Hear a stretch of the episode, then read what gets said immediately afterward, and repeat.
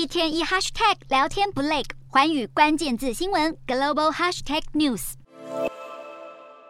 这一节的寰宇大话题要来关注到伊朗和中国。中国国家主席习近平他日前是访问沙地阿拉伯，在中国海湾阿拉伯国家合作委员峰会的联合声明当中，他就提到了三个主权具有争议的岛屿，也就是阿布穆特、大通布以及小通布。它结果是引发了伊朗当局的不满，德黑兰当局就认为说，北京这样是间接的承认阿联酋对这三个争议岛屿的主权诉求，等于是习近平站到了阿拉伯国家的那一边。尽管中国是赶紧派了国务院副总理胡春华前往德黑兰访问，但是似乎是起不了太大的作用。事实上，伊朗的不满不仅仅是针对阿联酋的领土诉求，中国与伊朗的宿敌沙乌地阿拉伯的相互靠近更是如鲠在喉。中国在加强与沙沙国以及海湾国家的合作，而在这个过程当中，经济就是所有重要决策的中心因素。伊朗问题专家呢，他叫卡哈吉，他就表示说了，中国不是与伊朗为敌，但是同沙国的合作目前是特别的有利可图。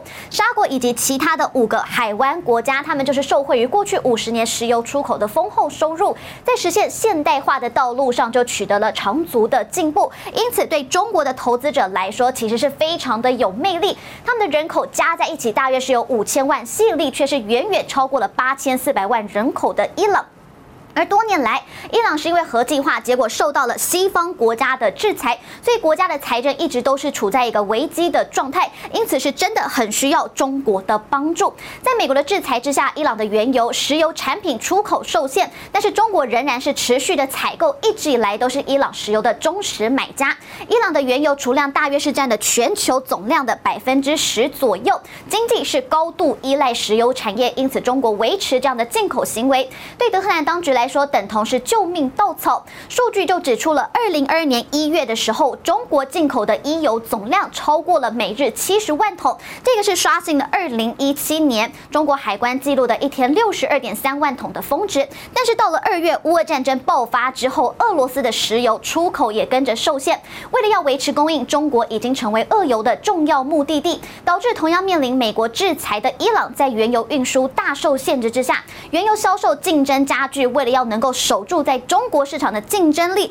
因此伊朗只能够进一步的降低价格。中国不仅是伊朗最大的贸易伙伴，也是多年的盟友。双方曾经在二零一六年的时候达成协议，中方是同意要在十年内提升双方贸易额超过十倍到六千亿美元。那么历时五年的谈判，一中的外交部长也在二零二一年三月，他们是正式的来签署一中二十五年战略合作协议，内容就涵盖了政治、司法、经济以及能源等等。的议题，不过目前筹划的将近是有一百个合资的项目都还没有动工，其中就包含了修建基础设施以及建立自由贸易区等等。中国的投资者他们仍然是在观望，因为他们很担心在伊朗的业务会遭到美国的制裁。伊朗与中国虽然是长期的盟友，不过也是因为中国逐渐的向阿拉伯国家来靠拢，引起了德黑兰当局的不满。这次与中国的矛盾恐怕会让过去往来密切的两国因此出现嫌隙。